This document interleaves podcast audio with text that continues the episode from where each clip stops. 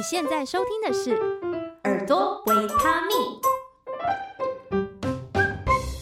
欢迎回来，《耳朵维他命》，我是主持人幸慧。如果我们聊到靠声音吃饭的人，你脑中会浮现哪一些职业呢？我想很多人可能都会很自然的联想到配音员这个职业。那本频道秉持着要带大家探索不同的人声 vocal 这个领域，所以今天就帮大家邀请到了配音员到节目当中，而且不是普通的配音员哦，是配音经历非常非常丰富的一位。而且你应该或多或少有听过他的声音，可能是在卡通啊、动画或者是电视广告当中。我们来欢迎王冠荣、罐头老师。嗯，大家好。我是王冠荣罐头，谢谢幸会的邀请。对，有没有觉得一听到这个声音就是有点耳熟？因为那时候在邀请罐头老师的时候，嗯、我就有先去听一下你的作品，然后后来有一天我就回家看电视的时候，就听到一个哎、欸，这个声音好熟，想说应该是你配的广告，所以发现可能大家不一定有直接认识罐头老师，但是。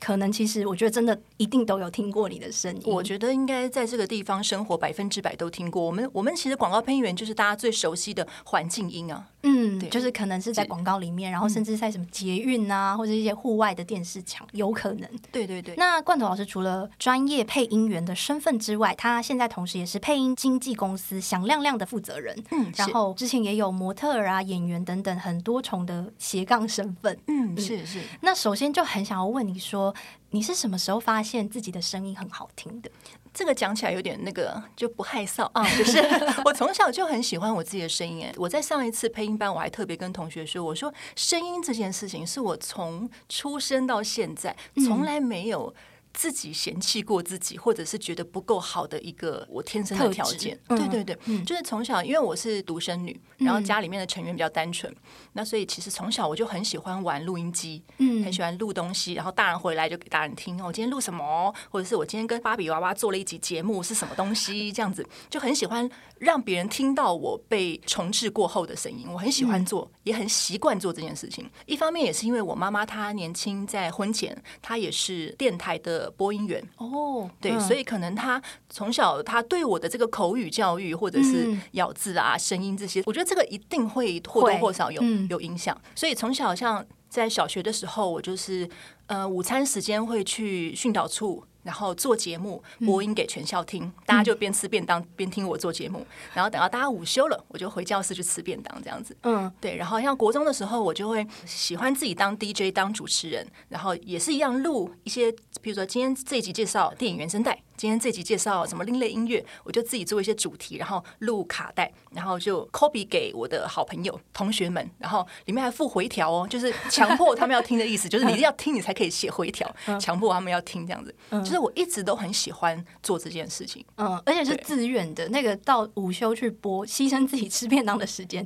去播也是自愿的，不是一个社团。我只要看到大家有听到我的声音，或者是我的声音被一个喇叭、被一个扩音器播出来，或什么，我就觉得。到现在啊，我心里面还是会觉得很开心，就是自然而然就是会觉得很开心。嗯，对，所以你没有经历过那种，就是有些人会觉得自己的声音录下来播出会很怪。嗯，对，所以你没有经历过这种，就是觉得哎、欸，很很享受这种自己声音被录下来。对，因为可能从小就已经在录了，嗯，所以好像还对于自己被录的那个声音还蛮熟悉的，就是这个声音就从小慢慢长大嘛。嗯，对，而且我的声音好像从小就比较早熟。嗯，对，就是、就是跟现在差不多这样子的感觉。我觉我觉得我在十几岁好像声音就这样，所以所以我就是 不知道，就是老生啊，就老生。然后很小的时候，别人打电话到家里啊，我接电话，比如说要找我妈嘛，嗯，我就说哦，他出去，然后。我妈朋友还会说少来了，你就是啊，还说她出去，不然你谁？我是她女儿，不不，你就是她本人呢、啊。就是小时候人家都以为我是我妈，嗯，对，这是一个特质哎，就是虽然说老生，我们当然不希望，尤其是女生，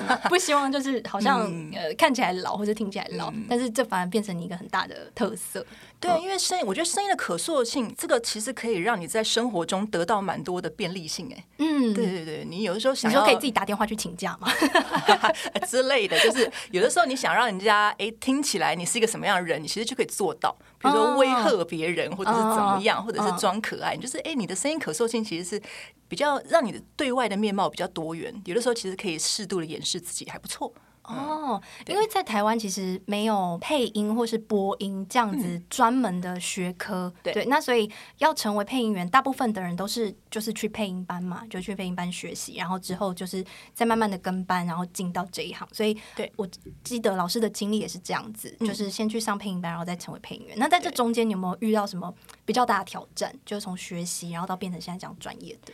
我觉得其实最大的挑战是，我已经学成了，嗯，然后结业了，嗯，但是到你能够接触到带你入行的这个。这个入门砖，嗯，我觉得它是不是一个我我可以控制的条件？它是一个很外控的，就是现在遇到这个老师，他虽然让我跟班，嗯、可是我可能跟了三个月、半年、一年，我都在坐冷板凳，嗯、我好像没有机会，有新戏进来也没有我的角色。嗯、那那到底我要等多久？嗯、对，就是这种好像不确定，嗯，到底谁可以带我，或者是谁真的看到我的特质，愿意的，好像就是这个东西，它是比较外控的条件。我觉得这个是比较大的挑战，就是我你愿不愿意等这个机会？嗯，所以。我觉得我那时候没有放弃，我我其实一直，我觉得我好像戏班跟班跟不到角色，那我就试试看，哎、欸，用其他近水楼台的方式。我那时候就跑去电视台上班，因为我觉得至少在这个环境里面，我比较能接触到这个环节吧，离这个配音这个环节比较近。我真的是因为进了电视台，才有机缘认识我后来的师傅刘明勋老师。嗯，对，然后一听到他。刚开始开公司，刚开始要带新人，我就马上跟他说：“我啊，因为我就是配音班结业的，我就一直在等配音。嗯、对，我就立刻把我电视台的工作辞掉，就开始跟着他跟班，就这样子，嗯，进来了。嗯，他就是我的入门砖，我就进来了。那那个等待的时间有很久吗？可能一年半吧，一年半。”对，以现在我的年龄来看，我觉得一年半算什么，对不对？但是在那个时候，可能你二十岁、二十一岁，那个时候就会觉得这个青春很对。然后那个时候，像像我家里的人啊，或者是我的同事朋友，都会觉得说，你要等一个不确定的机会，或者是你现在大好年华，你应该去做一些确定能够有回报的事情啊，什么？就对，就是大家其实并不是那么支持你去等待这个梦想。对对对，嗯。可是这对大部分的人来说是一个平均的等待年限吗？还是我觉得我算短呢？哦，这样算短了，算短呢。嗯嗯嗯，对，因为我真的听到在戏班跟班，真的好多等跟了二三四年，可能都还没有办法有确切的工作的机会。嗯，对，可能都还是在看待，还是在在跟班。所以除了培养自己的专业能力，然后等待那个工作机会的到来，就是需要一点机缘这样子。我觉得要机缘，我觉得这个想起来有点残酷，就是老师。他其实阅人无数啊，就像是现在可能我们我已经做二十五年了，其实我也已经阅人无数了。这个人你行不行？你其实开口讲了两句话，我就已经听得出来了。嗯，所以今天他要不要带你，其实那个态度不会那么的不确定或那么的拖延。如果你发现说你的时间一直在被往后无限的往后拖，你的机会无限的往后拖，也许他是让你有一个的拒绝，对，可能你就让你有一个下台阶，你可以慢慢的飞到淡出，或者是去找一下其他的工作机会，也许把这个当兼职，或者是退一步，嗯、也许对，因为没有老师喜欢讲明或者是做坏人，嗯、说实话是这样子嘛。嗯嗯，对，对，所以自己也要懂得阅读那个空气。嗯，可能是这样子。真的，老师看到好的人，他一定立刻就是希望你有机会可以上麦，有机会有角色。嗯，对，嗯。所以刚刚聊到了说，你从学习啊，然后到。入行，然后其实你刚刚有讲到一件事情，就是说你觉得学会声音这件事情可以让你有比较多的样貌，或者是在某些场合 你可能可以去稍微修饰。嗯，那我自己也很常被问到一个问题，就是你觉得声音是可以改变的吗？然后那你怎么去开发出自己不同的声线？怎么样去调整？嗯，哎，那信会觉得我很好奇你的答案，你觉得声音是可以被改变的吗？我觉得声音可以基于你原本的音质被调整。可能不会变成另外一个人，是，但是可以基于你原本的音质去做一些优化或者一些调整。我我是这样觉得。哦，是是是，我觉得优化这个跟我想的蛮蛮接近的。就是我相信百分之九十的人，他平常所说话的声音都不是他的最佳效能、最优效能，就是他天生的声带的条件、他的构音器官的条件所能够发出来最好的声音。我相信都不是，因为他们没有被训练过，以及他们有对于自己的。这个人设的一个面貌的设定，把他自己限制住了。嗯，对，所以我我相信他绝对可以再优化，因为你本来的条件就不仅止于此，只是你要不要去做它。嗯，对，所以其实我们我平常在配音班上面教同学，就是希望大家可以尽量去开发自己的不同的面相。这个不同面相不是说。不属于你的面相，而是每个人其实都是三百六十度面面俱足的。嗯，只是有一半的面相你选择把它放在前面面对大众，一半的面相你把它藏在后面隐藏起来了，甚至藏可能藏到冰山下面，你自己都看不到。嗯，所以我觉得其实呃，表演训练其中一个好处就是可以让你试着把那些隐藏版的自己的面相抓出来。其实你有这一面哦，其实你有那一面哦。你如果声音做得到，慢慢的你就可以相信哦，原来你是比你想象的还要多元的。那个声音就可以慢慢被改变吗？或者是优化，或者是调整？我不知道，但是一定会有不一样的声音出现。嗯，刚刚老师讲到了一个最近很流行的一个词，叫人设，嗯、就是现在现在大家都会说哦，比如说你可能面对大家，或者是说我们现在社群媒体很兴盛嘛，我们可能在上面会有一个自己的人设。嗯、所以你刚刚提到是说，可能我们在使用声音的时候也会有一个人设。嗯嗯，这个指的是说，你觉得自己是一个怎么样的人，所以你会用那样子的声音去。讲话对是这个意思，对，我会用这种方式说话，跟别人应对进退，嗯、因为你说话的方式就是你整体面貌，包括就像你的发型、你的穿着、嗯、你的手势、你的走路方式一样的，它就是你的面貌的一种嘛。嗯，对，所以你的说话方式，我相信它大部分是被你所控制的。你希望你呈现出来给人家是这个样子，是一个利落的，嗯、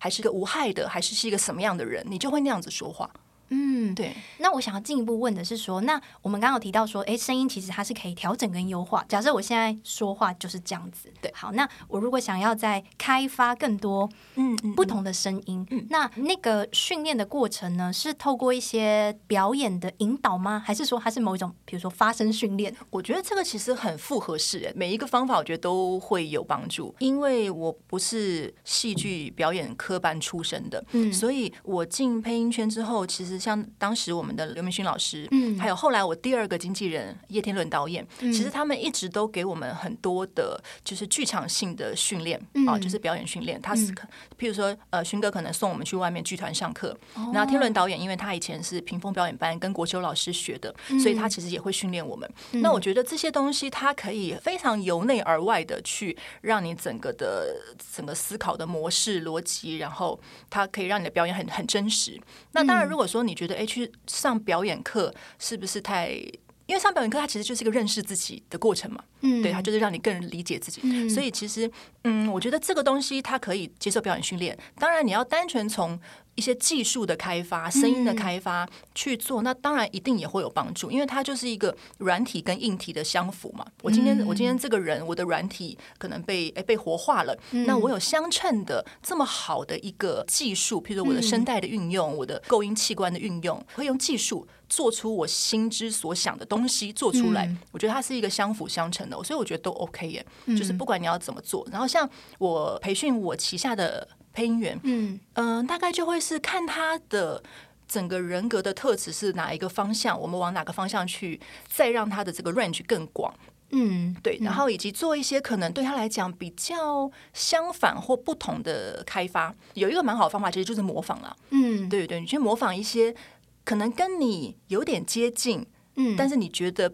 比你更好听或比你更有深度的声音，我们去模仿它，或者是去模仿一些跟你完全不一样的声音。嗯，当你做得到之后，你就发现，哎，其实我我的 range 有这么大，哎，就是从我我的甲端到它的乙端，原来我的 range 这么大。嗯，其实都是方法，它方法很多元，看这个人他能够接受的，哎，好，他可以接受比较大的内在的刺激，还是说，哎，我们先从技术面慢慢一点点带，其实都都是可以的。嗯嗯，所以。刚刚这样听起来，你也会去培训？是你个人会去培训他们呢，还是也是让他们去上课之类的？对，因为我们响亮亮旗下的配音员，嗯，一开始都是从零开始的，嗯，新人开始入行，嗯、开始导入，所以一开始当然是由我这边先训练。那训练到一个程度之后，我也会送他们去外面上课。哦，对，都会。所以经济它并不只是好像是一个介绍工作机会，其实还包括了培训。我们绝对不是单纯的人力中介，嗯、人力中介是你已经是继承的一个。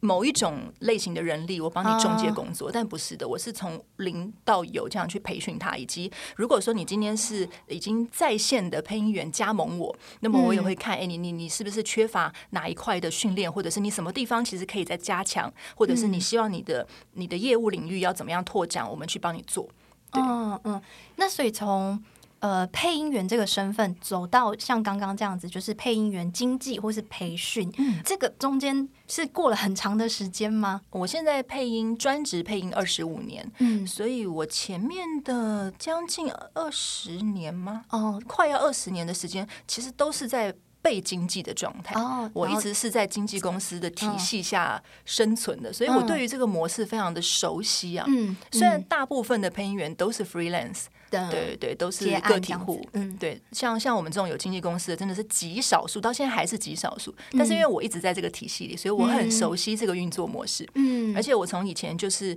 可能第一个公司就是大师姐。然后就是要带后面的师弟师妹，然后后面的呃青睐，那其实我也是资深的配音员加盟，嗯、所以我也是帮忙天伦导演去带后面的新人，所以其实带人这件事对我来讲也还蛮熟悉的，哦、就是如何让他能够导入到他能够上线的程度，这个我还蛮熟悉的。所以其实，在最后这十年，我就是自己应该不是说为了。开经纪公司，而是说想要试试看自己的能耐吧，就是我是不是可以也让别人从无到有入这一行，然后想要享受这个成就感。嗯、对，所以后面就哎，在刚好在配音班上面哎，教到了觉得不错的学生，嗯，那我就来收他为徒，我们就开始响亮亮的这个这条路，到现在十年这样子。嗯嗯嗯。所以说，虽然说成立公司是比较近期的事情，可是在早期你还在背经济的时候，就有很多这样子带人的经验。嗯，其实是因为我算是比较早期被经济的配音员了。那时候我跟勋哥那时候大家就说，哎，师傅带徒弟，师傅带徒弟。因为以前好像尤其在广告业界也没有这样的模式，所以我们。应该算是第一对，就是出现的，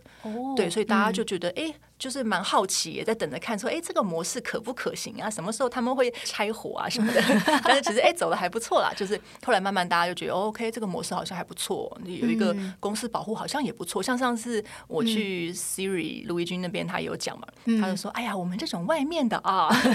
就是被欺负啊，你们公司的啊，对啊，都被保护，你都不知道。嗯，对啊，嗯，那我很好奇，说可能配音员你是。就是比如说，你今天接了这个案子，然后你要配出这个客户想要的声音，嗯，这个是一个一个面向嘛。那另外一个面向是培训，嗯、就是你看这个人，然后他有什么样的特质，或是他有什么需要补强的地方，嗯，然后这两个角度会不会对你来说是有冲突的吗？还是它是？相辅相成的这两个事情，我觉得是不一样的事情。对，对，不一样的事情。因为在工作的时候，嗯、像你刚刚前面讲的，其实就是我们工作的，我认为的最关键的专业所在，就是我们能够现场跟客户沟通协调，嗯、然后达成共识，然后达到最大公约数的结果。嗯、对，我觉得这个是我们这个专业的关键。所以，对于现在有坊间有很多的，比如说网配啊、宅配啊，嗯、那他们就是哎，客户给个稿子啊，你就三天就交档。对，对于这种工作模式，我们其实是比较觉得，嗯，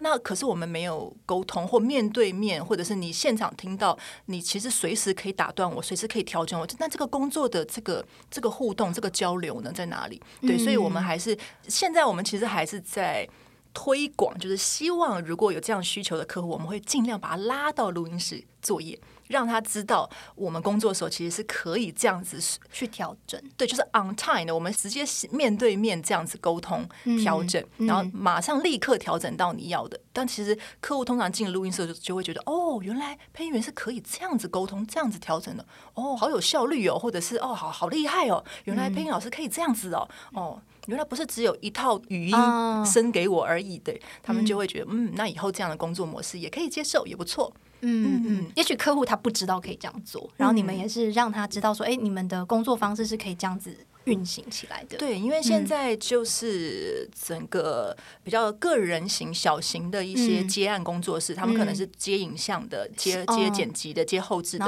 这样的工作是非常多。在做声音这一块，对，他们可能就是第一次、第二次接触到配音这个业务，所以他真的整个以前我们的 SOP 他是完全不了解的，嗯，所以变成说我们要教育他，嗯，就是以前我们是这样作业的，而且其实效率还不错，我们要不要来走一次试试看？嗯嗯，对对对，所以会有这样子的。差异。然后我还想要再问的更，也不知道可不可以再问的更深入，哦、但是我试着问问看，是。就是呃，可能像我的工作嘛，我也是会教唱歌，然后我也会呃给一些声音使用的指导或是建议。然后呢，我会发现说，在我自己可能还没有培训别人，就是还没有教别人之前呢，对。我可能对于自己的声音使用，其实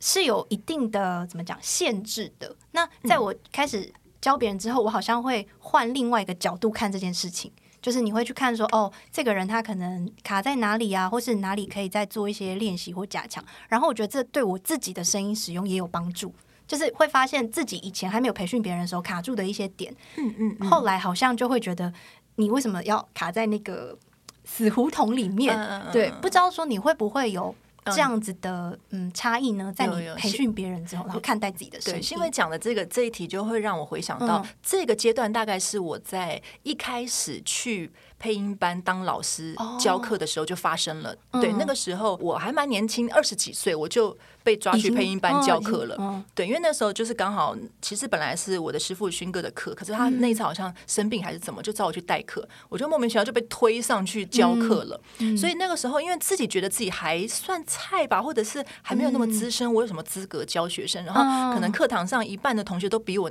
年长，或者是有社会历练，对，你就会觉得哇靠，我何德何能可以来这边教课，就很紧张。但是我觉得那个时候开始，对于教别人，然后其实是。对自己收获比较大的这件事情，开始有一个体悟，就是哎，当我要整理这些东西，教人家怎么做到我本来就会做的事情的时候的这个这个爬书一层一层哦，原来你就更能够很清楚，就像你讲了，可能很清楚的回看到自己的这个怎么做，以及好像我又可以再做什么，就是那个东西会更清楚。所以年轻的时候。会愿意继续一直教课，就是因为我发现教别人其实对自己的收获反而更大，而且你会看到很多跟你特质完全不同的学生，嗯，你会从他们身上看到哦，原来有人是这样子哎，我都没有想过，或哎，原来有人这个东西跟这个东西哦可以这样子并存，就是好多你没有看过的面貌，然后就觉得哦，也可以刺激自己有一些不同的想象，嗯，对，我觉得这个反而是对于我们这个教学的人来讲，很收获很大。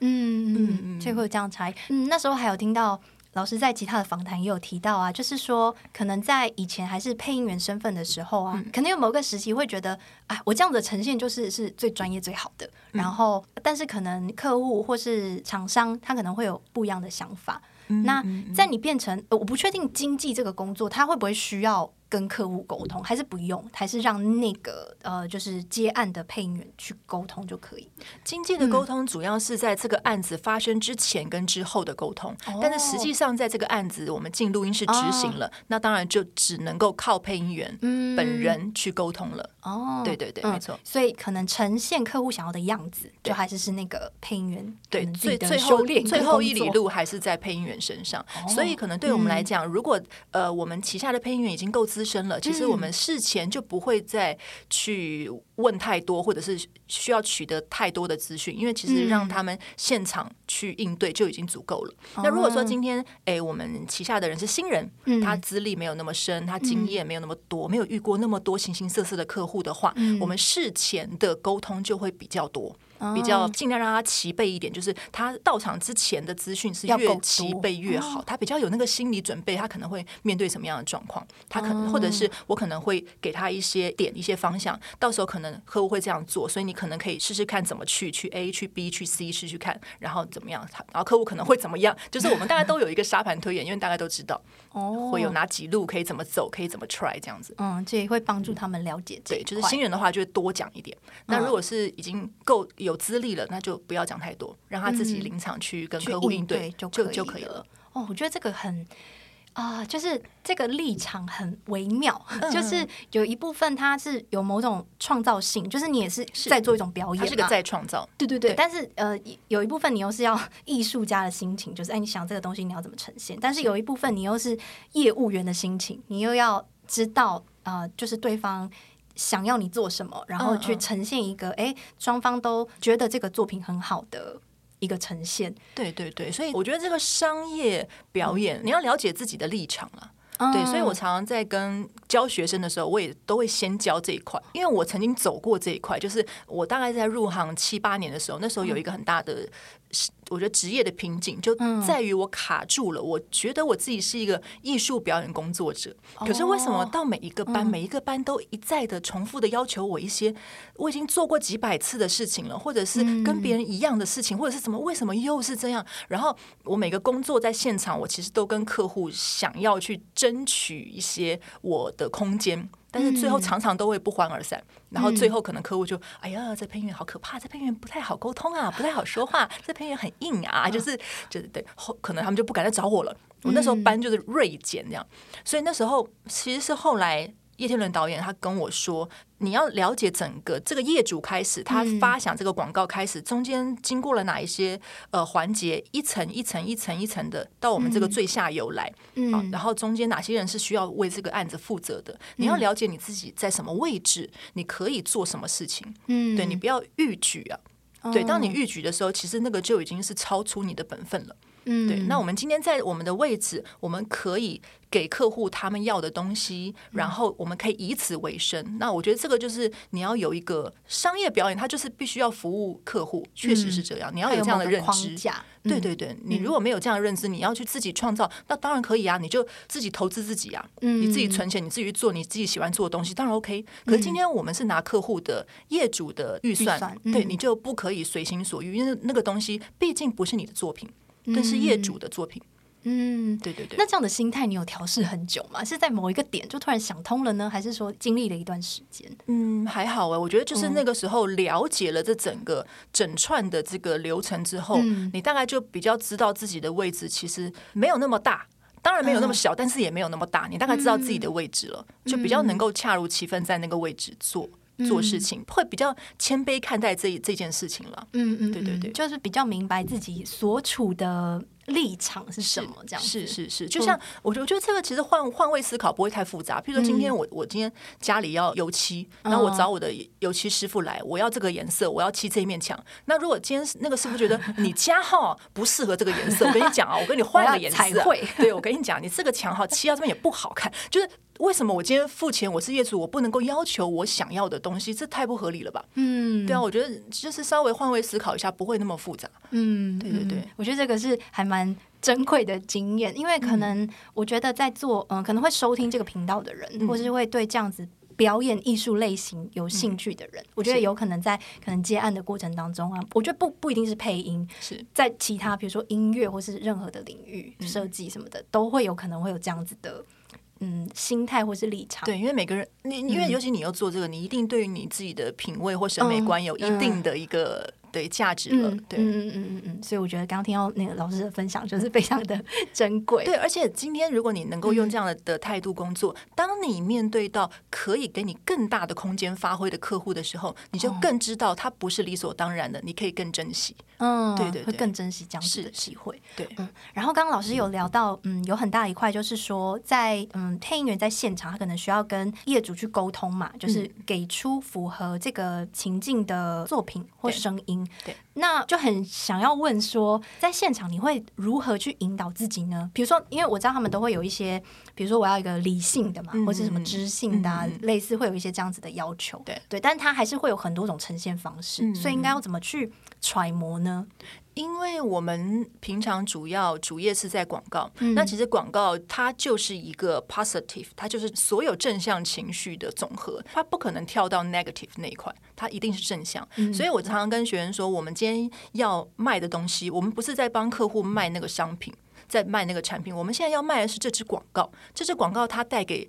观众带给听众什么样的愿景，什么样的一个期待？嗯、也许是一个梦想，也许让他在看的那个瞬间，嗯、突然觉得好像人生又有点希望，好像有一点点开心，有一点点安慰。这个就是我们要卖的东西。嗯、所以今天呃，其实就是想办法让自己在平常的日常生活多累积一些正向的一些 data，在自己的资料库里面，嗯、随时在表演的时候可以拿出来用。嗯，对，因为其实就是要拿我们自己的人生的这些正向的经历去跟观众做呼应，让他有心有戚戚焉，让他在听到我们的声音的时候，感觉到一丝的不管是希望、安慰都好。那那个 data 指的是可能是我过去发生过的某个美好的事件吗？是是是，美好的一个瞬间。对对对，哦、一个美好的风景，你跟哪个人共度的时候，可能做了一件什么事情，去看了一个什么东西，吃了一个什么东西都可以。嗯，那所以平常就要很有。意识的把这些东西记录下来吗？嗯，我、哦、我会鼓励新新进人员，就是不管你做表演或者是做配音，就是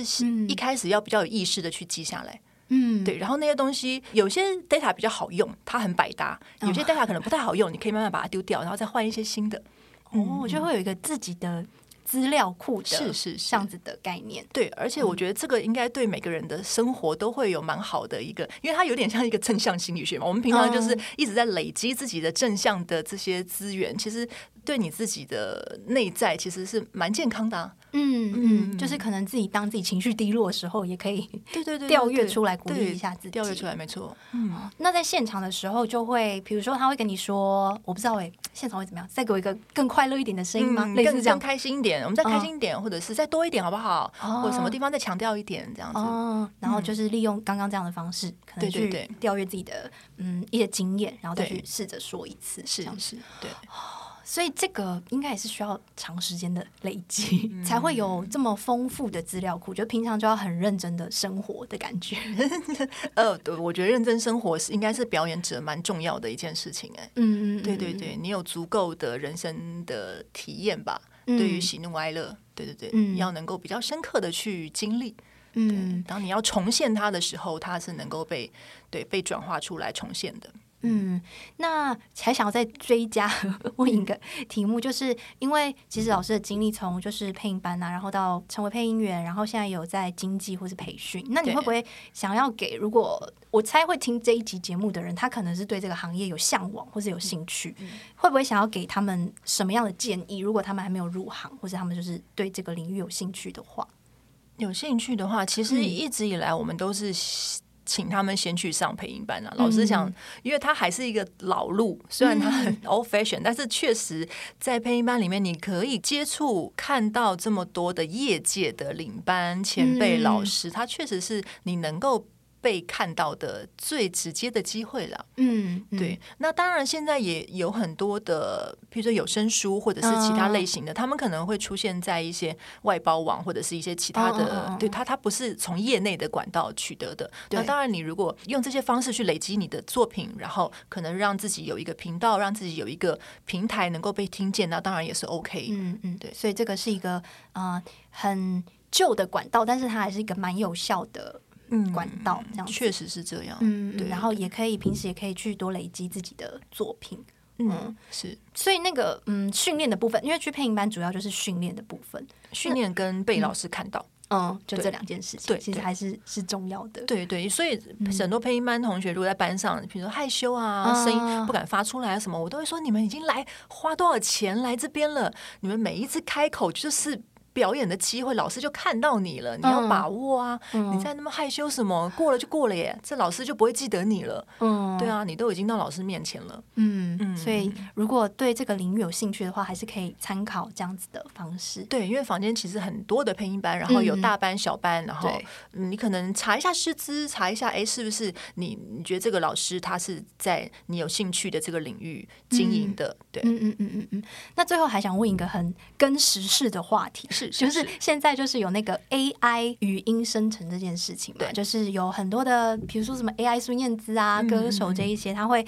利用 AI 然后去模仿他的声音。嗯、那现在好像也有那种原本是需要找配音员来录音的，甚至像是有声书这种，是真的可以用语音生成的方式去取代。不知道你怎么看待这样的风潮呢？你觉得配音员会被取代吗？因为这个 AI 它不是一个新技术，只是说到现在它的这个可能神经网络的这个这个学习已经到达一个对，所以我们确实，我我觉得好像乐观其成，又又觉得好像有点被威胁的，我觉得并存的。对，然后像我们现在工作的时候，我们平常在工作，可能这个广告片它里面通常都会有一个前面的一个参考音，一个 A copy 的声音，那就是通常是工作人员先录，但是现在或者是他们可能会另外呃付费请配音员先录，因为他们要。哦在我们的可能前一栋，先让业主先过一下。哦、那那这个声音，其实现在我们已经看到很多都是用 AI 生成的了。嗯、它其实你说 AI 吗？它就是 SST 啊，就是 Text to Speech，就是打字可以生成那个语音的那个。哦、对，嗯、已经是用这样子生成的方式去做参考音，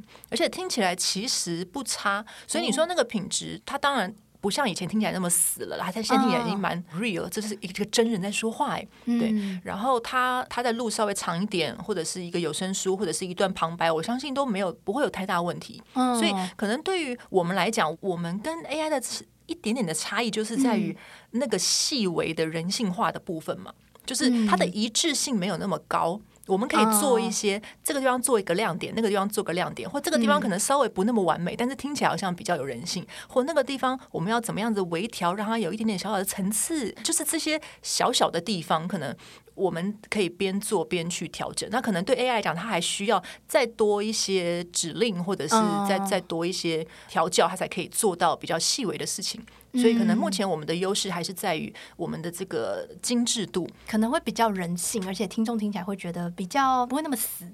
死板的感觉。嗯嗯嗯，或者是可能你们就要变成训练 AI 的人，因为他还是会需要你去喂他一些原始的一些语音资料嘛。可能就会变成专业的配音员，是去训练 AI 这样子。对，我想未来应该是会往这个路去走。嗯、对，呃，因为目前来讲，因为之前有发生过，就是有呃 VTuber 的业者，他们用配音员的声音啊，对，然后就直接去、嗯、在没有告知的状况下就生成了 VTuber，、所以后来这个事情就当然被撤掉了，因为他是不就是有点说他的取得是、嗯、对、嗯、没有获得同意的授权的状态，所以嗯，就发现说如果这样是可行的，目前业界的配音员大概有个共识，就是。我们现在去录音，尽量都是跟人家有一个备注了，就是说我们现在的这个旁白内容是否我们现在录的这一支素材，请不要拿去做 AI 的训练。哦，嗯，对对对，因为这样等于说他们就有我们大量的素，他们是可以累累积素材的。嗯，对，因为最后训练出来，他可能音色不一定是我们的，但是我们是听不出来的。是是是，对对对，他等于集了很多人的大成。对对对，所以目前的话，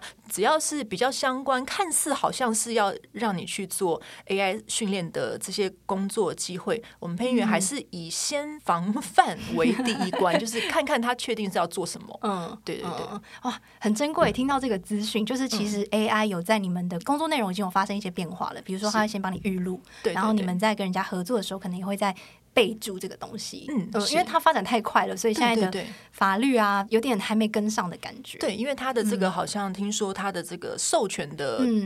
条文法规其实还不是那么的明确。明确，然后对于保障我们这个等于说著作财产权或人格权，其实还不是那么完整。嗯，所以还是要先保护自己。对，所以现在是先以保护自己为主，然后我可能未来我相信有一天一定是会会需要去合作的，但是可能目前还没有发生。嗯，对。或是老师就训练一个你自己的 AI，到时候你就可以派你的 AI 去去录音，会不会可以这样子？是当然可以，我们我们可以来看看是不是可以朝这个方向走。当然，因为我想这个你要一直去防防不胜防了，因为 AI 它真的是发展太快了，可能过了几年它的这个细致度、对可及性或者是一般人可以操作，这个就已经一定会更方便或更。普及普及到你随便按几个设定，它就可以生成一个超级真人版的。对，就是我也相信应该会这样。对啊，是。今天非常谢谢罐头老师的时间，跟我们分享了很多。那最后可不可以请老师来宣传一下呢？就是如果大家对于嗯老师本人很有兴趣，想要多了解你的历程，或是想要听到你们的作品，可以在哪里们找到你们？哦，好，那就是我刚刚新会有一直讲啊，就是我我现在经纪的这个配音团队，它是一个专职的配音员的一个。一个一个 group，那我们旗下包括我，总共有七位配音员。嗯，那我们是响亮亮的配音员，就是那个响亮亮嘛，很响亮。对，因为但是很多人会会就是。就是哎，你们闪亮亮啊，什么闪亮亮？闪没有没有，我们不是视觉，我们是听觉，所以是响 亮 亮的配音员。欢迎搜寻我们脸书都会有我们的动态，还有一些作品的露出。然后以及我个人的话，就是找王冠荣，嗯，对，王冠荣 Ken，那就是罐头嘛，对，王冠荣也可以找到我个人的粉砖，可能会用我自己个人的角度来来看一些业界的事情，或者是一些我自己的作品的，呃，我我可能工作过程的一些分享，这样子。嗯嗯，好。好，那相关的连接我会把它放在资讯栏，大家有兴趣的话可以直接点击。那如果你喜欢今天的内容，也欢迎你分享出去给你的亲朋好友。我们就下一集再见喽，拜拜，拜拜。再次感谢你收听到节目的最后。耳朵维他命是由悦耳声音引导工作室制作出品，我是幸慧，节目的制作人与主持人。节目后置剪辑是一词。这个频道的主轴是用不同面向和你一起探索人生 Vocal 这个主题。如果你喜欢这样的内容，欢迎你在下方资讯栏找到赞助连结，给予最实际的支持。如果你想收到更多关于声音的知识内容，或者隐藏版开课优惠，欢迎点入工作室官网索取免费电子报。如果你喜欢更及时的互动，邀请你加入 FB 社团，跟更多同好还有我一起交流。请持续锁定耳朵维他命。